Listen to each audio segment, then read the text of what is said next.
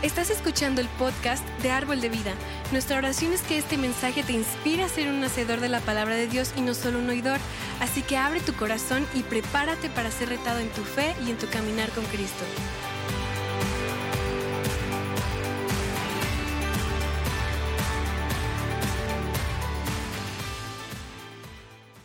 ¿Cuántos están listos para estudiar la, la palabra hoy? Amén. Estamos en la semana número dos de nuestra serie, nueva serie, Familias Fuertes. Y queremos pasar lo- lo- los próximos domingos hablando de los principios que fortalecerán nuestra familia y nuestro matrimonio. Y creo que, eso es lo que creo, creo que si tienes un buen matrimonio, esta serie fortalecerá tu matrimonio. Si estás luchando en tu matrimonio, esta serie te ayudará a sanar tu matrimonio, restaurarlo. Y, si no estás casado, esta serie te ayudará a entender las relaciones y, fortale- ah, y fortalece tus, tus relaciones. Entonces, no sé, de, no sé de tu familia, pero si te soy sincero, honesto, seis hijos, nosotros, mi familia, el caos, el drama, la locura en nuestra casa solo podría describirse como un circo. En serio, los que tienen más que, que tres hijos, ¿saben lo que dice? Quizás uno es un circo en tu casa. Y lo digo en serio, nuestra familia se sentía como un circo. ¿Cuántos de ustedes sienten a veces que están viviendo en un circo?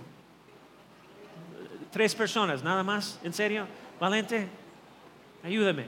Híjole, ah, y, es, tan cierto, porque hay payasos, animales salvajes, malabaristas, equilibristas, y, espero, que, espero que no tengas a la mujer barbona en tu familia, pero no levantes la mano.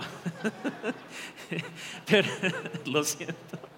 Pero cuando, cuando nosotros estábamos ah, criando a nuestros, a nuestros hijos, aprendiendo a ser padres, aprendiendo a ser un mejor esposo, esposa, mamá, papá, nuestra vida definitivamente se sentía como un circo, un circo. Y no puedo decirte cuántas veces a lo largo de los años mi esposa y yo nos, nos miramos y dijimos que se puede volver más loco.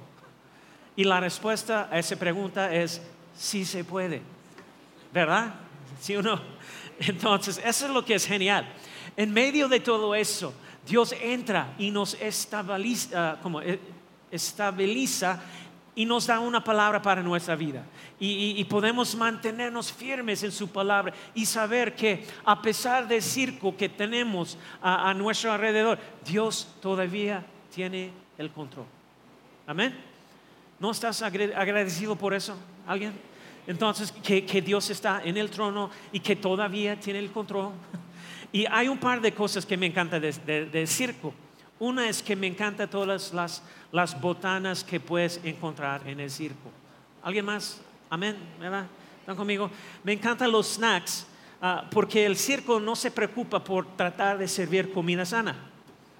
¿verdad? Eh, sirven todos los snacks fritos, grasosos, azu- azucarados, altos en grasas que no te hacen bien. Eso me encanta, me encanta eso. ¿Verdad, Valente? ¿Está conmigo?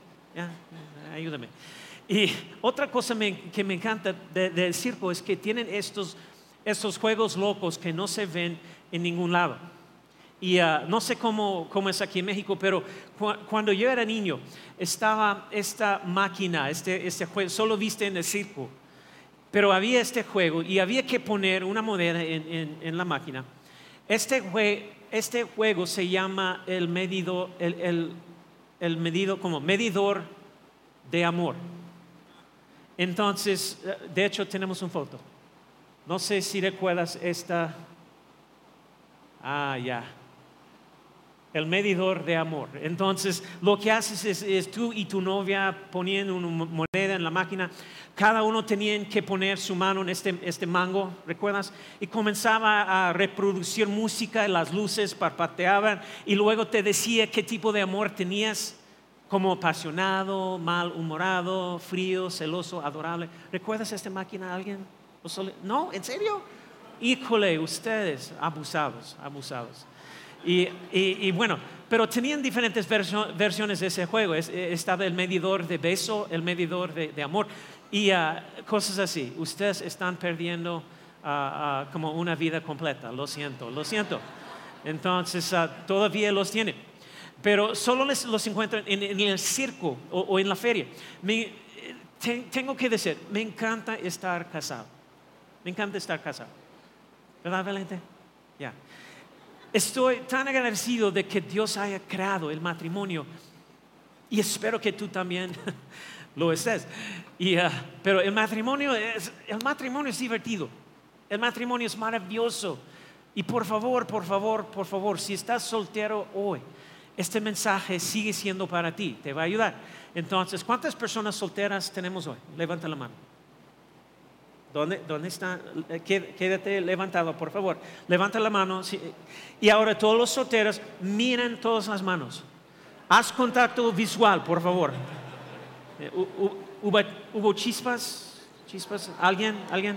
Estoy tratando de ayudarte. Entonces, ah, bueno. Pero, ya, prenden las luces para que podamos ver.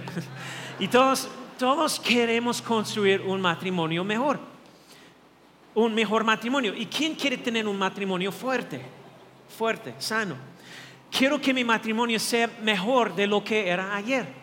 Y pues cada día, y la realidad es que el matrimonio es, es el pegamento de, de nuestra familia de, de circo. ¿Puedes apagarla? Y, y pues todo en nuestro circo gira en torno al, al matrimonio. Yo sé que a veces miramos nuestra situación y sentimos que literalmente es un circo y todos los leones, los elefantes y todos los animales están corriendo. Y pues, pero ese es, es en ese momento que Dios dice, no mires en todas las cosas que suceden a tu alrededor, mírame a mí. ¿Verdad? Entonces, en otras palabras, cuando todo se vuelve loco y fuera de control, tenemos que poner nuestro enfoque en nuestro Señor. No mires lo que sucede a tu alrededor. Sepas que el Dios al que sirve te está ayudando y, está a tu lado en cada uno de estos momentos. ¿Creen eso? Mira, este- eso es lo que debemos entender, que nadie lo ha hecho perfectamente. Nadie tiene el matrimonio perfecto, la familia perfecta. No hay nadie en el planeta que haga todo bien en el matrimonio. No es posible. Y te voy a ser honesto, en mi matrimonio nosotros cometemos errores. Hemos, hemos olvidado cumpleaños, aniversarios, no levanta la mano. Y no, no muy a menudo, pero, pero ha pasado. Hemos tenido problemas, desacuerdos, nos hemos lastimado. Gracias a Dios que ahora, después de, de, de 32 años, ah, es, es algo, bueno, ya tengo problemas. Es algo que rara vez pasa, pero sí cometemos errores en nuestro matrimonio pienso en la mejor manera, yo, cuando estoy pensando en, en- en- en cómo ser un buen esposo, por ejemplo, eh, pienso en la mejor manera de comunicarle a mi esposa que la amo. Y, y su principal lenguaje de amor son los actos de servicio. Si no sabes lo que es un lenguaje de amor, necesitas estar en nuestro grupo de, de matrimonios, eh, inquebrantable. Solo para aclarar, solo para que, para que sepan, un lenguaje de amor no es un beso francés. Entonces, ¿están bien conmigo? ¿Ya? Ah, Puedes hacerlo, pero, pero bueno, eso no es un lenguaje de amor. Se siente, se- y se siente amada por mí, mi esposa, y segura cuando hago cosas por ella, cuando limpio la cocina, cuando prepa- preparo la cena, cuando voy a la tienda con ella, cuando cuelgo sus cuadros en la pared, cuando, cuando hago algo por ella. Cálmate, mi amor, cálmate. Aquí hay algo que todos debemos entender. Cada uno de nosotros, cada uno de nosotros tiene una cuenta en el banco del amor. Existe un banco de amor, ustedes saben eso. Hello, ¿están conmigo? Lo que yo he aprendido es que cuando no hablo su lenguaje de amor, cuando, cuando me toma seis meses colgar sus, sus cosas, eh, es como un gran retiro del banco de amor. ¿Tiene, ¿Tiene eso sentido? ¿Tiene sentido eso? ¿Ya? Mi cuenta está vacía y necesito depositar mucho más de lo, de- lo que estoy retirando de la cuenta del amor. Porque mi matrimonio es importante para mí y necesito hacer un depósito en su cuenta del amor. ¿Están conmigo? ¿Entiendes? Esa es la cosa. Dios quiere que yo invierta en esta relación que que él ha creado. Bien importante, tenemos que invertir en eso. E, estamos, mira, estamos lejos de ser perfectos. Hemos cometido muchos errores, pero nuestros hijos, lo que me encanta durante los años, algo importante que tiene que entender, es que, por ejemplo, nosotros, nuestros hijos, nos han visto amarnos en todos los buenos y malos momentos de la vida. Y, para mí, estoy agradecido de tener una mamá, papá que realmente modelaron cómo debería ser una relación familiar saludable y que da vida. Y pues ellos también modelaron una relación maravillosa con Jesucristo. Eso, ese fue mi ejemplo. Y, mi esposa no tuvo ese ejemplo de niña, por eso ella estaba decidida a no tener un matrimonio como el de, sus padres, sino tener uno que la Biblia describe, que vemos en la palabra. Y, nosotros, mi esposa y yo, venimos de, dos culturas muy diferentes. Ah, obviamente, en caso de que no lo supieras, yo no soy de México. Eh, sin embargo, soy un México pura sangre. Yes, es mi confesión de fe. Gracias a Dios. La única parte de mí que no es mexicana es mi estómago. Todavía está peleando y no sé qué hacer con eso, pero, pero bueno. Y, pero mi esposa tiene una familia enorme. Ella es la, la ah, número 13 de 14 hermanos y hermanas. Y ella es mexicana, mexicana americana. Ella no nació de México, en México, pero sus abuelos son de San Miguel, San Miguel de Allende, sus papás nacieron en San Antonio, Texas y también, pero su familia es como pura mexicana. Y, sus hermanos eran mariachis, están muy arraigados a la cultura mexicana a pesar de, que todos nacieron en los Estados Unidos. Y, ah, pero dos culturas, culturas diferentes uniéndose para formar una familia. Y hubo algunas conversaciones y expectativas muy interesantes al principio de nuestro matrimonio. Un choque de como dos culturas que creó cierto conflicto y tensión en, nuestra relación. Eh, hemos trabajado duro para tener una buena relación, un buen matrimonio fuerte. Y yo sé que aquí en nuestra iglesia, esta mañana, hay algunos de ustedes que han estado casados como 20, 30, 40, no sé, 50 años. ¿Y uh, qué está pasando? Hello, hello. Ok. 20, 30, 40, 50, tal vez alguno de ustedes aquí esta mañana han estado casados por más de 60, no sé, ¿alguien? ¿Más de 50, 60? ¿Tenemos alguien? Veo un mano, ¿quién más? Wow, wow, wow, felicidades, felicidades. Entonces, Qué increíble ese testimonio. Y todavía están yendo, todavía avanzando, todavía están invirtiendo en su matrimonio, todavía están enamorados el uno del otro. Qué, padre. Y déjame decirte, esa es una de las mejores, uh, mejores, o cómo se dice, las mejores cosas que, que cualquier ser humano puede decir sobre su vida eh, eh, es que, wow, todavía estoy enamorado de esta persona después de 40, 50, 60 años de, relación, de matrimonio. Qué increíble para, para, decir eso. En esta iglesia Árbol de Vida es nuestro corazón y nuestro deseo de invertir en ti para que tu matrimonio triunfe. A quien habla bien, por, eso tenemos el, grupo de, matrimonios. Y queremos, nosotros queremos que ganes en tu matrimonio. Queremos que tengas un mejor porque esa es la voluntad de Dios. ¿Verdad? ¿Cuántos creen eso? Y el matrimonio no fue creado para sufrir o, superar o tolerar.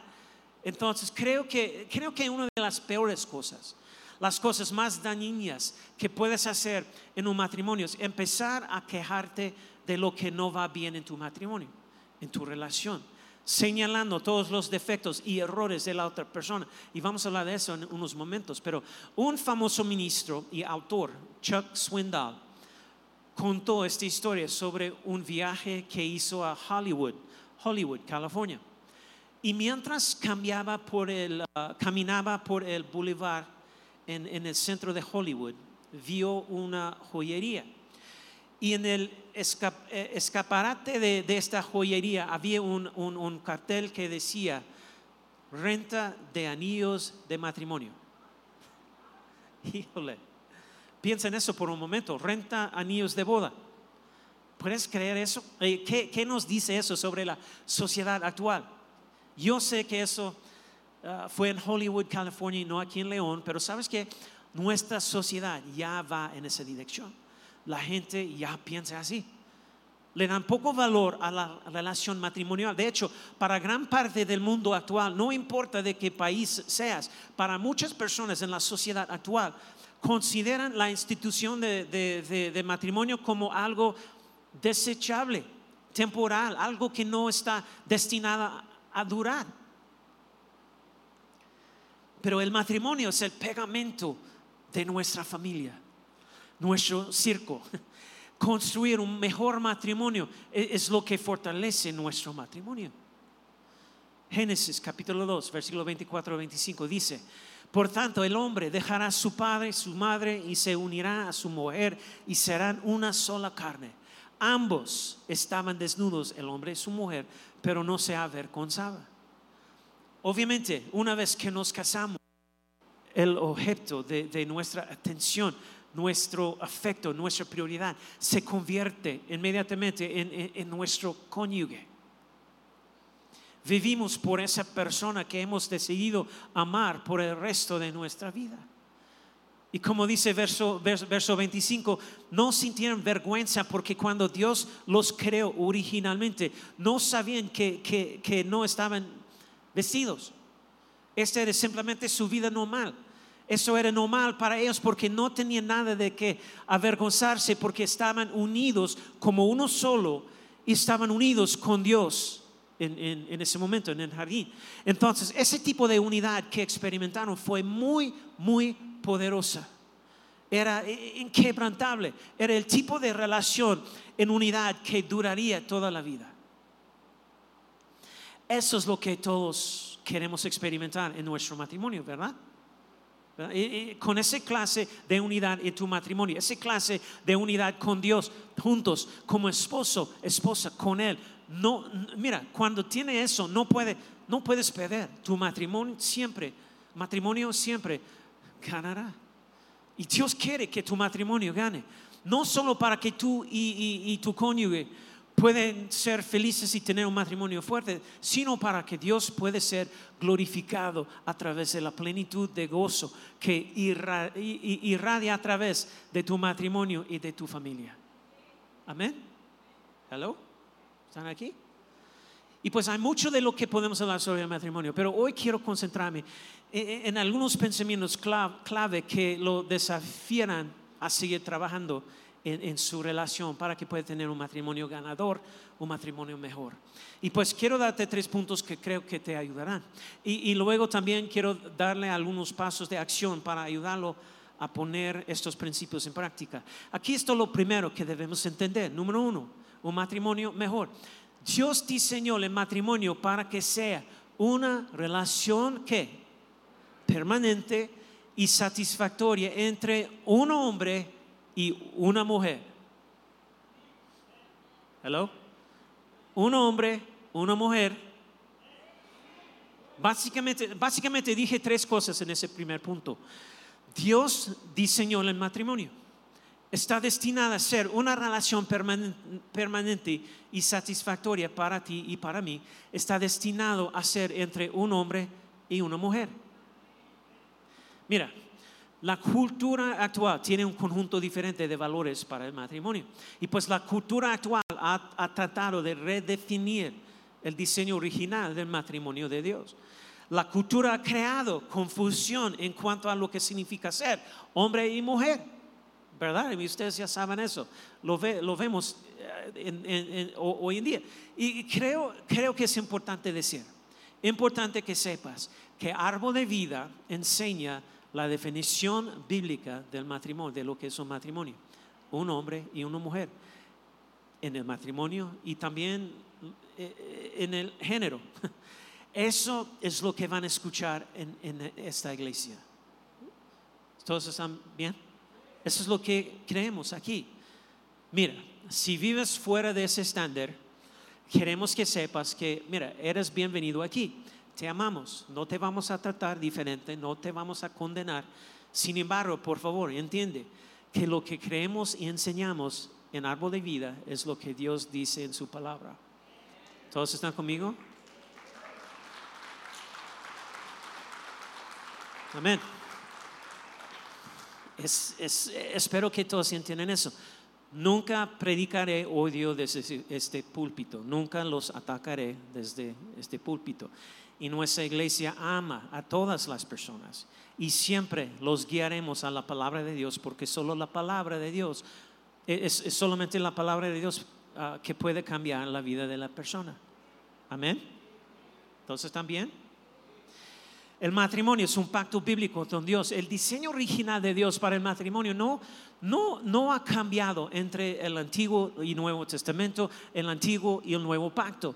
Y Mateo 19:5 dice la palabra y dijo, por esta razón el hombre dejará a su padre y su madre y se unirá a su mujer y los dos serán una sola carne.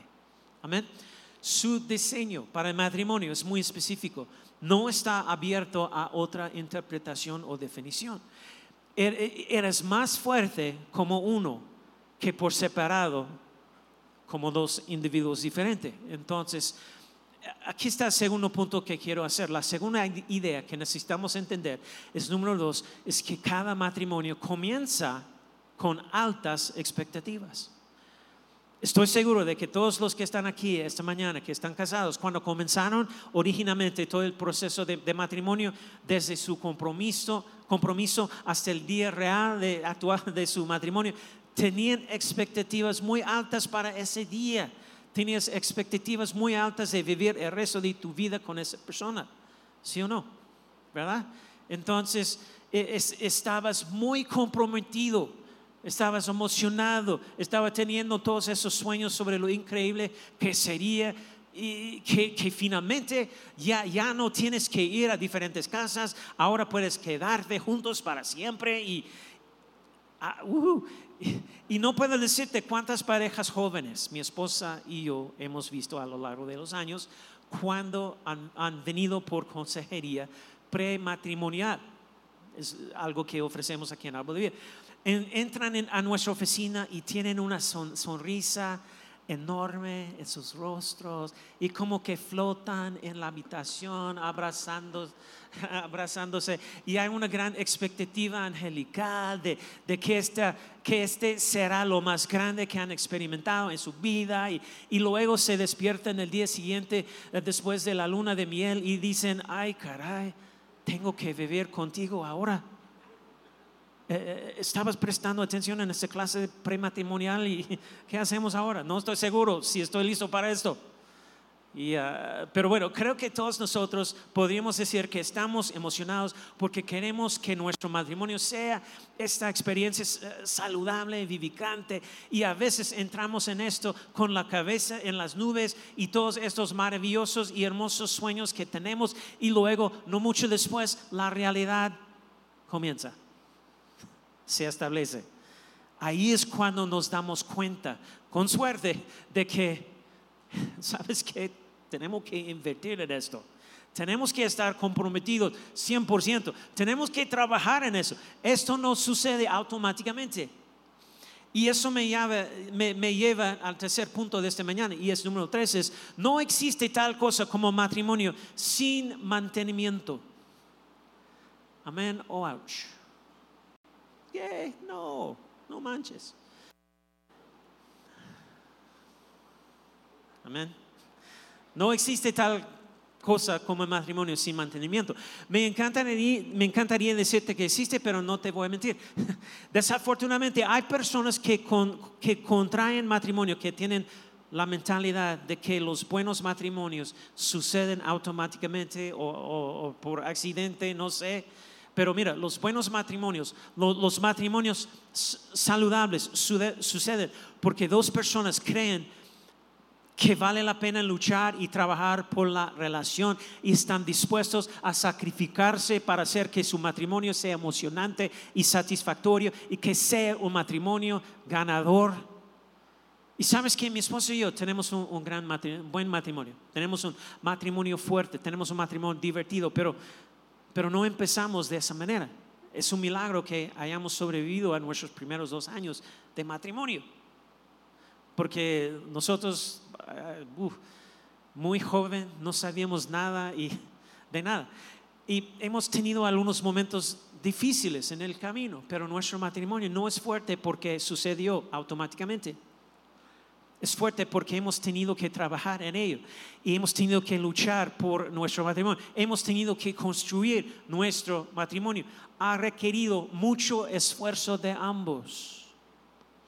No pasa un día que los dos nos tengamos que los dos no tengamos que trabajar para mantener esta relación que tenemos creciendo, fresca, saludable. Aquí está nuestro problema. Hombres, les hablo, les hablo a ustedes. Ah, y quiero que me escuchen con mucha atención, hombres. Cristo me ha llamado, Cristo los ha llamado a ustedes como esposo para servir a su esposa. Y punto. Wow, ¿dónde están? Eso no es negociable. Y si no te gusta esa regla, no, no hablas, no me hablas de eso, háblalo con Dios porque Él lo escribió. El hecho es que Dios nos ha creado como hombres para servir a nuestras esposas. El diablo tiene un plan para tu matrimonio y muchas veces hay cosas, problemas que envía para socavar lentamente nuestra relación y destruir lo que Dios ha creado. Y hablemos de algunas de esas cosas. Hablemos de, hablemos de lo que le puede pasar a un matrimonio cuando te aferras a una ofensa o no perdonas. ¿Cuántos de ustedes les, les han herido los sentimientos? Todo el mundo, cada persona aquí, probablemente. ¿Verdad? ¿Ya? Tres personas nada más. Y bueno, y si, levantan la mano, ¿cuántos de ustedes se han ofendido? No levanten la mano. Y has, has, has, permitido que alguien te ofenda y te has aferrado a ella, o tal vez has recogido la ofensa de alguien más. En otras palabras, te has ofendido porque alguien más a quien amas o está cerca se ofendió. Uh, ¿Alguna vez has notado cómo eso afecta tu relación? Imagínate eso en un matrimonio y cómo eso puede carcomer los cimientos que Dios está tratando de construir. Y, no puedes aferrarte a esas cosas en tu corazón en contra de tu cónyuge o cualquier relación si quieres, si quieres ah, verla florecer y crecer. Ahora, no estoy siendo chauvinista. Pero e, es un hecho, dicen los psicólogos y los estudios, han demostrado que las mujeres tienen a hacer esto más que los hombres. Se ofenden mucho más fácilmente que los hombres. Eso es un, es un hecho. Hombres, ustedes también tienen sus problemas y los hombres se ofenden, pero no tan fácilmente como las mujeres. Entonces, ah, muchachos, independientemente de lo que esté sucediendo en el hogar, ya sé que los tratan o no de la manera que quieren que los traten, tienen una responsabilidad. Efesios 5:25 dice, esposos, amen a sus esposas, así como Cristo amó a la iglesia y se entregó por ella. Amén. Tienes una responsabilidad muy importante de amar a tu esposa como Cristo amó a la iglesia. Y hablemos de lo que hará, ¿cómo se dice? Hablemos de lo que hará aferrarse a una ofensa.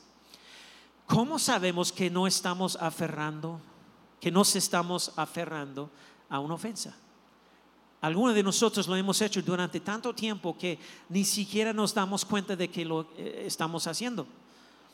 Esa es la cosa. La falta de perdón y ofensa siempre llevan la cuenta.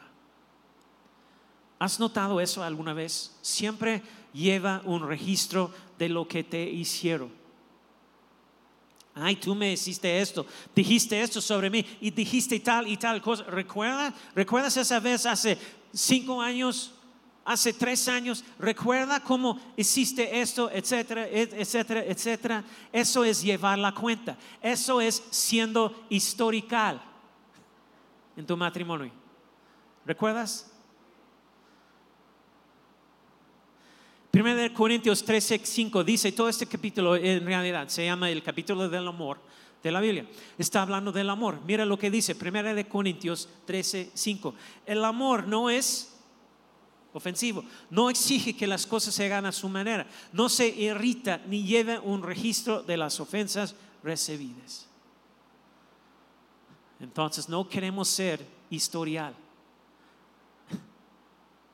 en nuestras peleas y, y, lo que sea. ¿Alguna vez has notado que cuando alguien te lastima, todas las otras cosas te han hecho de repente salen a la superficie? Es como recuerdas cada cosa. Y eso es interesante porque hay, hay, investigación, me encanta eso, me encanta la psicología, pero hay investigaciones cerebrales, cerebrales reales, estudios sobre cómo funciona el cerebro, que dicen que nuestra naturaleza humana tenemos una tendencia a ser atraídos, atraídos por lo negativo. El mismo estudio dice que almacenamos recuerdos negativos en un parte diferente de nuestro cerebro a la que almacenamos nuestros recuerdos positivos. Y recordamos más fácilmente los recuerdos negativos que los positivos. ¿No es interesante? Yo creo que sí. Eso es lo que dicen los expertos. Eso explica muchas cosas. Creo que algunos de nosotros hemos perdido la parte positiva de nuestro cerebro. Es por eso que pareces haber estado bebiendo frappuccino de limón antes de venir a la iglesia los domingos. Quizás, aquí hay algo divertido sobre este estudio. Creo que esto es muy cierto, pero dice que los hombres pueden recordar los logros competitivos más fácilmente que las mujeres. Es como, ¿cuántas veces has tenido que escuchar a tu esposo hablar del gol ganador que anotó cuando tenía 10 años? Fue increíble. O, de ese negocio que hizo hace 20 años, lo que sea, ¿no? Hombres, hombres nos encanta hablar de esas cosas, nos encanta presumir. E, estudio interesante. Y pues, pero es verdad. Hay un libro muy bueno que se llama Los hombres son como waffles, las mujeres como espaguetis. Entonces, está disponible en español. Puedes encontrarlo en línea. Es muy buen libro, de hecho. Ah, pero piensa en esa comparación los gofres tienen todos esos cuadritos, ¿verdad? ¿Sí o no? ¿Ya? Como, es como los hombres. Los hombres ah, compartimentamos, tenemos todos esos cuadritos. Algo sucede en la vida y simplemente lo archivamos en nuestro pequeño compartimiento. Ah, ¿Cómo se dice? Compartimiento, ya. Nuestra placita. Y no pensamos más en eso. Y pues, pero las mujeres, las mujeres son como espagueti, es como toda toca todo ahí, ¿verdad? ¿Sí o no? Lo siento mujeres, pero es, la verdad. Así que chicos, olvidar un cumpleaños puede tener un efecto duradero. Amén. ¿Dónde están las mujeres? Y olvidar sacar la basura puede tener un efecto duradero decirle a tu esposa que vas a colgar sus, fotos o lo que sea en la pared y no hacerlo durante seis meses puede tener un efecto duradero. Ok, no digas nada, por favor. Por otro lado, lavar los platos puede tener un efecto duradero. Mujeres están durmiendo hoy. ¿Dónde están? Ya, yeah, ok alistar a los niños por la mañana para que su esposa pueda domar, dormir un poquito más. Domar, ¿qué es eso? Ay, Dios mío, no eso. o quizás, no sé, qué pasa en tu casa. ay, ay, ay. Ah, chistoso. Ah, bueno, dormir más tarde. Mujeres, ¿dónde están? Bueno, fue más emocionado de la otra cosa que dije.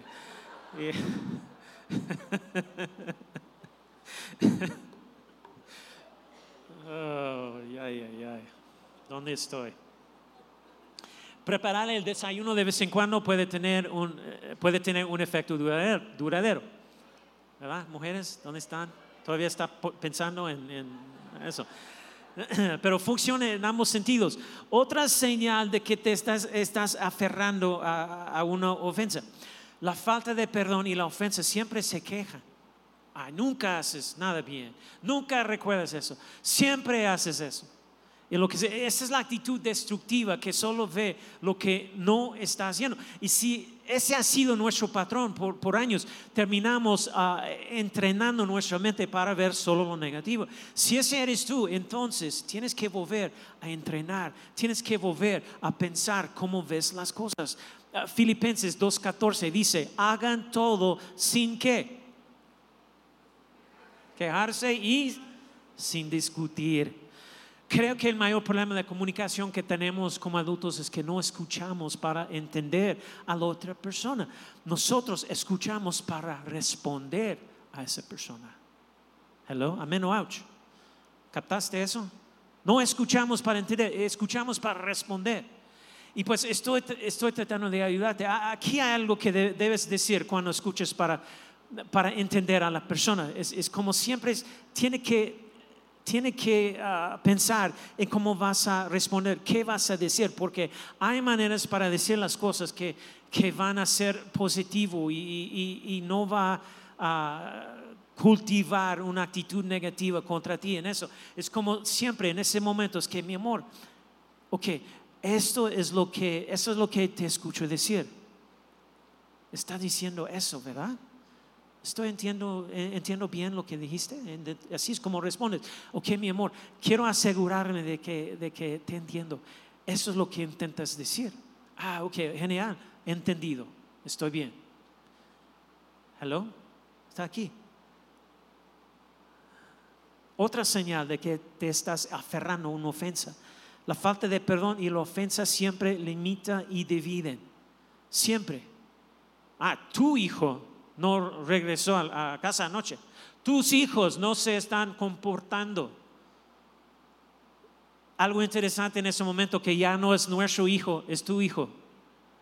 Lo que, lo que hizo o el caso que sea. ¿Sí o no? Entonces tenemos que tener cuidado en la manera que estamos respondiendo. Entonces, sin discutir, sin, ah, tenemos que aprender cómo responder en una manera ah, de paz, de amor, de entendimiento y no necesariamente de responder, es lo que quiero decir. Entonces, aquí hay un consejo práctico y yo aprendimos hace años. Nunca empiezas una declaración o una conversación con tu esposa o esposo que comience con, con tú, con tus cosas. Siempre comienza con yo, me, mi. Y, eh, es, es, como, así es como, así es como me sentí cuando dijiste esto. Eso es lo que creo escucharte decir. Y cuando, cuando dijiste eso, me hace sentir no valorado o, lo que sea. ¿Entiendes lo que estoy diciendo? Más o menos en esta manera. ¿Por qué tú siempre estás atacándome? ¿Por qué siempre dijiste eso? ¿Por qué? No, es ¿sabes que Cuando, cuando dijiste eso, me hace sentir no valorado. Me hace sentir que no, no importa lo que hago. No importa mi, mi opinión. Me siento sentir. Yo me siento sentir así. Y cuando inicias tus conversaciones de esta manera, les quitas la oportunidad de ponerse a la defensiva y en realidad comienzas a hablar sobre ello en lugar de gritar al respeto o discutir de un lado a otro. Cuando hay conflicto de tensión, y, ofensa en el hogar, cuando tus sentimientos están heridos, cuando estás enojado, cuando tu cónyuge te ha lastimado, esa es la forma que tienes esas conversaciones. ¿Por qué siempre dices eso? Porque siempre ah, lo que sea es con mi amor. ¿Sabes qué? Cuando dijiste eso, yo me siento no valorado, no, no me siento que estás escuchándome mi punto de vista. Y demasiadas veces evitamos los temas, honestamente. No decimos nada porque no nos gusta el conflicto. No nos gusta lidiar con eso, lo evitamos. En lugar de tener, de tener una discusión, eh, expresar nuestros sentimientos, expresar nuestro dolor sin confrontación. Permitimos, permitimos, lo que sucede es permitimos que una raíz de amargura crezca en nuestro corazón. Es lo mismo en nuestras relaciones cotidianas, no solo en el matrimonio. Y pues la mayoría de las veces no hacemos nada al respecto, no resolvemos el problema y expresamos nuestros sentimientos de una manera constructiva. constructiva. Y luego nos encontramos todavía enojados, dolidos por algo que sucedió hace un año, dos años, tres años, lo que sea, diez años. Y la falta de perdón y la ofensa tienes el poder de crear obstrucciones en tu matrimonio que durarán por generaciones y tienes que romper la maldición honestamente. Proverbios 18, 19 dice, el hermano ofendido es más difícil de ganar que una ciudad fortificada. Y los pleitos son como cerrojos de fortaleza. Fortaleza. Si te permites ofenderte, si te ofendes fácilmente, eres como una persona que está rodeada por esta, esta ciudad fortificada. Has endurecido tu corazón, has, más o menos has envenenado tu corazón, estás cargando con esta ofensa de las cosas que te han hecho y, no estás dispuesto a dejarlo ir.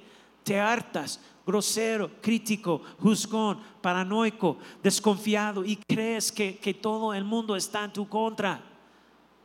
Es lo que sucede. ¿Y eso ayuda a tus relaciones? ¿Ayuda a tu matrimonio? Pues no tenemos que guardar nuestros corazones y nuestras mentes contra eso. No deje, no dejes que tus heridas y tus ofensas secuestran tu matrimonio. ¿Están aquí? No dejes que tus heridas y tus ofensas secuestren tu matrimonio. Así como Dios quiere que tu matrimonio gane, el enemigo está igualmente comprometido a verlo fracasar. ¿Cuáles son algunos de los hábitos que hay, ciertas cosas que tenemos que hacer para, para, mantener un matrimonio fuerte? Uno es que, que ah, tiempo a solas juntos. Necesitas tener, salir de noche con tu cónyuge en las que tengas conversaciones que sean positivas. Consigue una niñera. No puedes tener una conversación seria cuando tus hijos están cerca, ¿verdad? Modela a tus hijos cómo reconciliarse. Modela a tus hijos que, está bien tener un desacuerdo, pero ¿cómo reconciliamos eso? Ellos necesitan ver. Oramos juntos, hablamos de ello. Empieza diciendo que yo en las conversaciones con tus hijos, eso es lo que me siento, en ese momento cuando existe esto. Escucha, no me, me lo estoy inventando todos nuestros hijos de, familia Duncan, especialmente los, los que están casados y tienen hijos propios, todos nos han agradecido por ser tan buenos ejemplos para ellos. Gracias a Dios. Mi hijo David me dice, papá, gracias por mostrarme cómo tratar a mi esposa. Mi hija que está casada le dice a mi esposa, mamá, gracias por mostrarme cómo ser una buena esposa para mi esposo. Todos los que están casados deberían cada, cada pocos meses o incluso antes deberían tener una conversación sobre el estado de, su matrimonio, un chequeo matrimonial entre ustedes. Hey, mi amor, ¿cómo vamos? ¿Te estoy cuidando emocionalmente, físicamente? ¿Te estoy amando como Cristo ama a la iglesia? ¿Te he lastimado? ¿Hay cualquier cosa que está haciendo que deba cambiar? ¿Cómo podemos ayudar a nuestros hijos a estar preparados para la vida este año? ¿Y qué necesitamos hacer diferente como papás? O lo que sea. ¿Cuántos de ustedes saben que cada niño es diferente? ¿Verdad? Cada niño es diferente. Tienes que tener esas discusiones prácticas. Tienes que hablar de ello y establecer metas para mejorar y ayudarlos a superar sus desafíos. Eh, porque el matrimonio es trabajo. Crear hijos es trabajo. No puedes poner todo en piloto automático pensando que les va a salir bien. Y lamentablemente eso es, es lo que hace la mayoría de la gente. No tiene ningún plan para sus hijos, para ayudar a sus hijos, para prepararlos para la vida. La mayoría de la gente, bueno, muchas personas no hacen eso. Y cuando tienes estas discusiones y haces estos planes, discute estrategias y metas para tu familia, para tu matrimonio. Te ayuda a enfocar eh, eh, tu tiempo de oración juntos como pareja, pero también con tus hijos. Es mucha información, pero ¿está escuchándome? La mayoría de la gente solo ora, ora por sus hijos cuando hay problemas o su matrimonio. Sé proactivo, perdonando y bendiciendo activamente a tu cónyuge todos los días. Y pues no pasa un día Ah, sin que le diga a mi esposa yo cuánto la amo y lo hermosa que es. Probablemente muchas veces durante el día yo la trato como reina y ella me trata como rey. ¿Qué, ¿Qué, cambios podemos experimentar en nuestro matrimonio si entendemos todo eso? tengo mucho más que decir, pero ah, los músicos, ¿dónde están?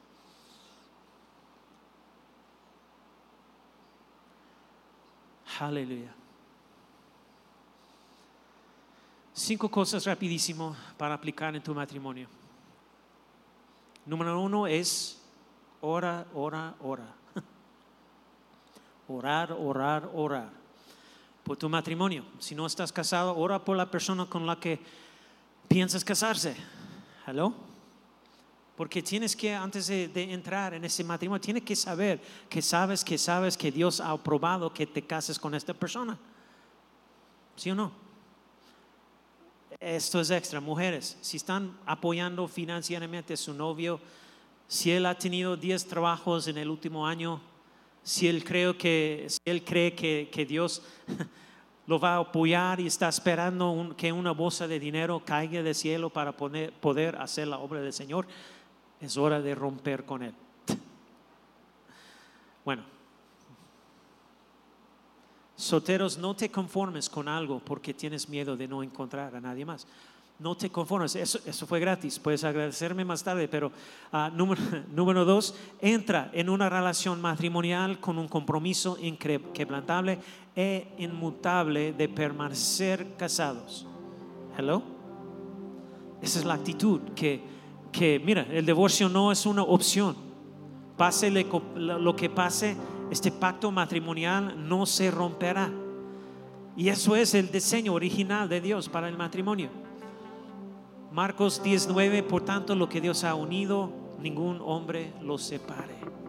Aleluya. Aleluya. Aleluya. Número tres, entender y apreciar sus diferencias. Bien importante. El, hecho es hombre, mujer. Cuanto más diferente necesitas ahí mismo, ¿verdad? Entiende tus diferencias. Tú te dejaré pensar en cuáles son para ti y tu cónyuge y celebra esas cosas, aprecia esas cosas que son diferentes. Porque nada, no todo necesita ser tu manera, ¿verdad? Ustedes son un equipo. Dios diseñó el hombre. Uh, pero escuchen, varones, quiero que estén atentos a lo que voy a decir. Dios dice, cuatro, Dios diseñó el hombre para cumplir con las responsabilidades de líder y amante en tu hogar. Número cuatro, Él te ha diseñado para que seas el líder y el amante de tu hogar. Y eso es para que puedas cumplir con la responsabilidad de ser llamado cabeza de tu hogar. Amén. Dice Efesios 5:23, porque el marido es cabeza de la mujer. Así que como Cristo es cabeza de la iglesia, siendo el mismo el salvador del cuerpo, hombres, déjame decirte algo, eso no significa que gobiernas tu hogar con mano de hierro como un tirano o dictador. No es así. Significa que tú eres a quien Dios hace responsable de la felicidad, la estabilidad y bienestar de tu hogar. Eso es lo que significa.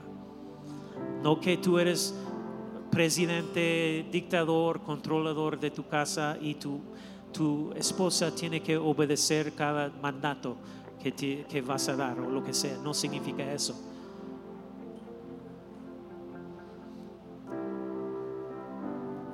Tenemos que pensar algo, especialmente los hombres. Cada persona en esta sala y cada persona en este planeta se presentará ante, ante Jesucristo y el, tribunal. Y hay dos cosas que se van a mencionar. Uno, tu relación personal con Cristo como Señor y Salvador. Y número dos, voy a tener que explicar cómo manejé mi responsabilidad como cabeza de mi familia y, comienza con mi matrimonio.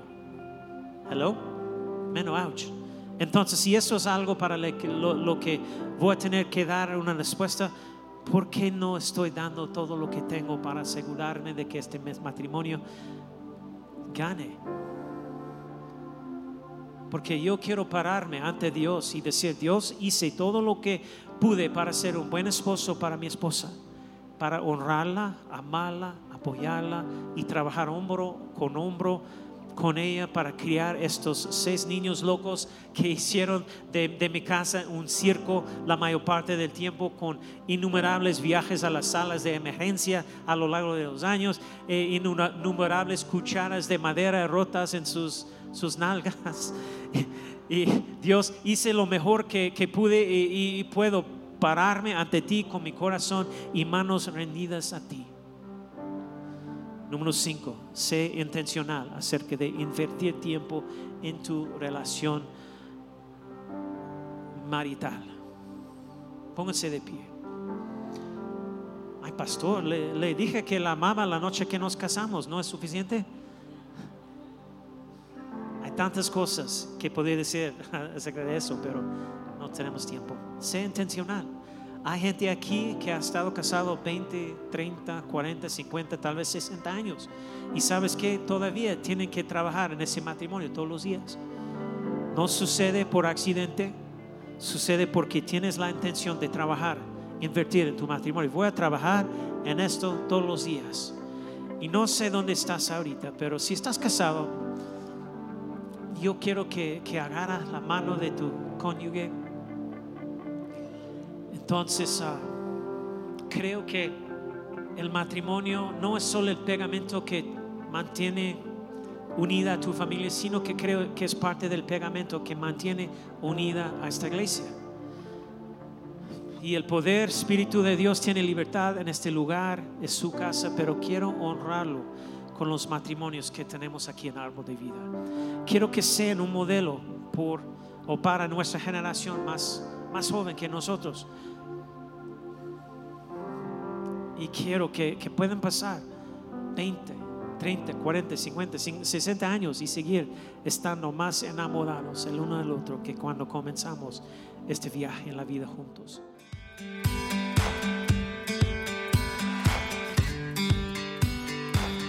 Esperamos que hayas disfrutado de esta palabra. Puedes encontrar más mensajes e información sobre nuestra iglesia en www.arboldevidaleon.com. Queremos invitarte a que nos visites en Boulevard San Juan Bosco 3026, Colonia Cañada del Refugio, o vernos en nuestra página de Facebook Iglesia Árbol de Vida. Una vez más, gracias por escucharnos.